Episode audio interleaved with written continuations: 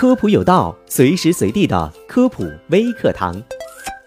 从小我们就知道，眼睛是心灵的窗户，拥有一双明亮漂亮的大眼睛，是多少人梦寐以求的事儿。但是如果出现眼睛干涩、雾蒙蒙，总感觉眼睛有东西，或者痒痒不舒服等症状，就一定要警惕，是不是干眼症的症状了。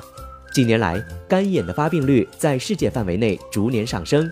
世界范围内干眼发病率大约在百分之五点五到百分之三十三点七不等，其中女性高于男性，老年人高于青年人，亚洲人高于其他人种。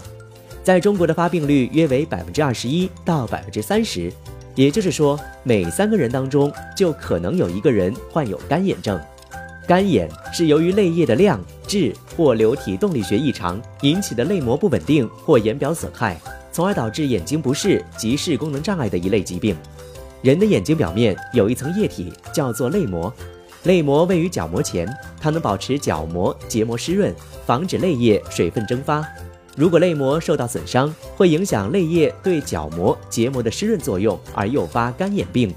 干眼症常见的症状是眼部干涩和异物感，其他症状有烧灼感、痒感、畏光、充血、痛。视物模糊、易疲劳、黏丝状分泌物等等，较严重者眼睛会红肿、充血、角质化，角膜上破皮而有丝状物粘附。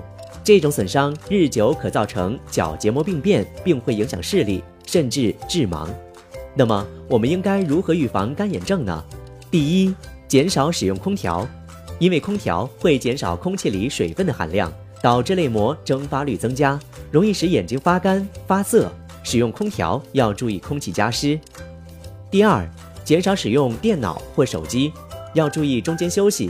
其次，要调整好显示器与眼睛的距离和位置。第三，戴有框眼镜。长时间佩戴隐形眼镜会使泪液分泌减少。戴隐形眼镜和长时间看电脑、手机是年轻人患干眼症的重要原因，因此提倡戴有框眼镜。四十岁以上的人最好采用双焦点镜片。第四，注意眼睑卫生，要勤洗手，不用手揉搓眼睛。第五，多眨眼，眨眼是对泪膜补充和更新，以维持完整的泪膜。而泪膜的缺损会导致角膜上皮开始发生脱落，眼睛的感受便有可能从干涩进展到疼痛、视物模糊。建议每分钟四到六次眨眼睛的频率。以上这期关于干眼症的知识，你知道了吗？感谢收听这期的科普有道。我们下期节目再见。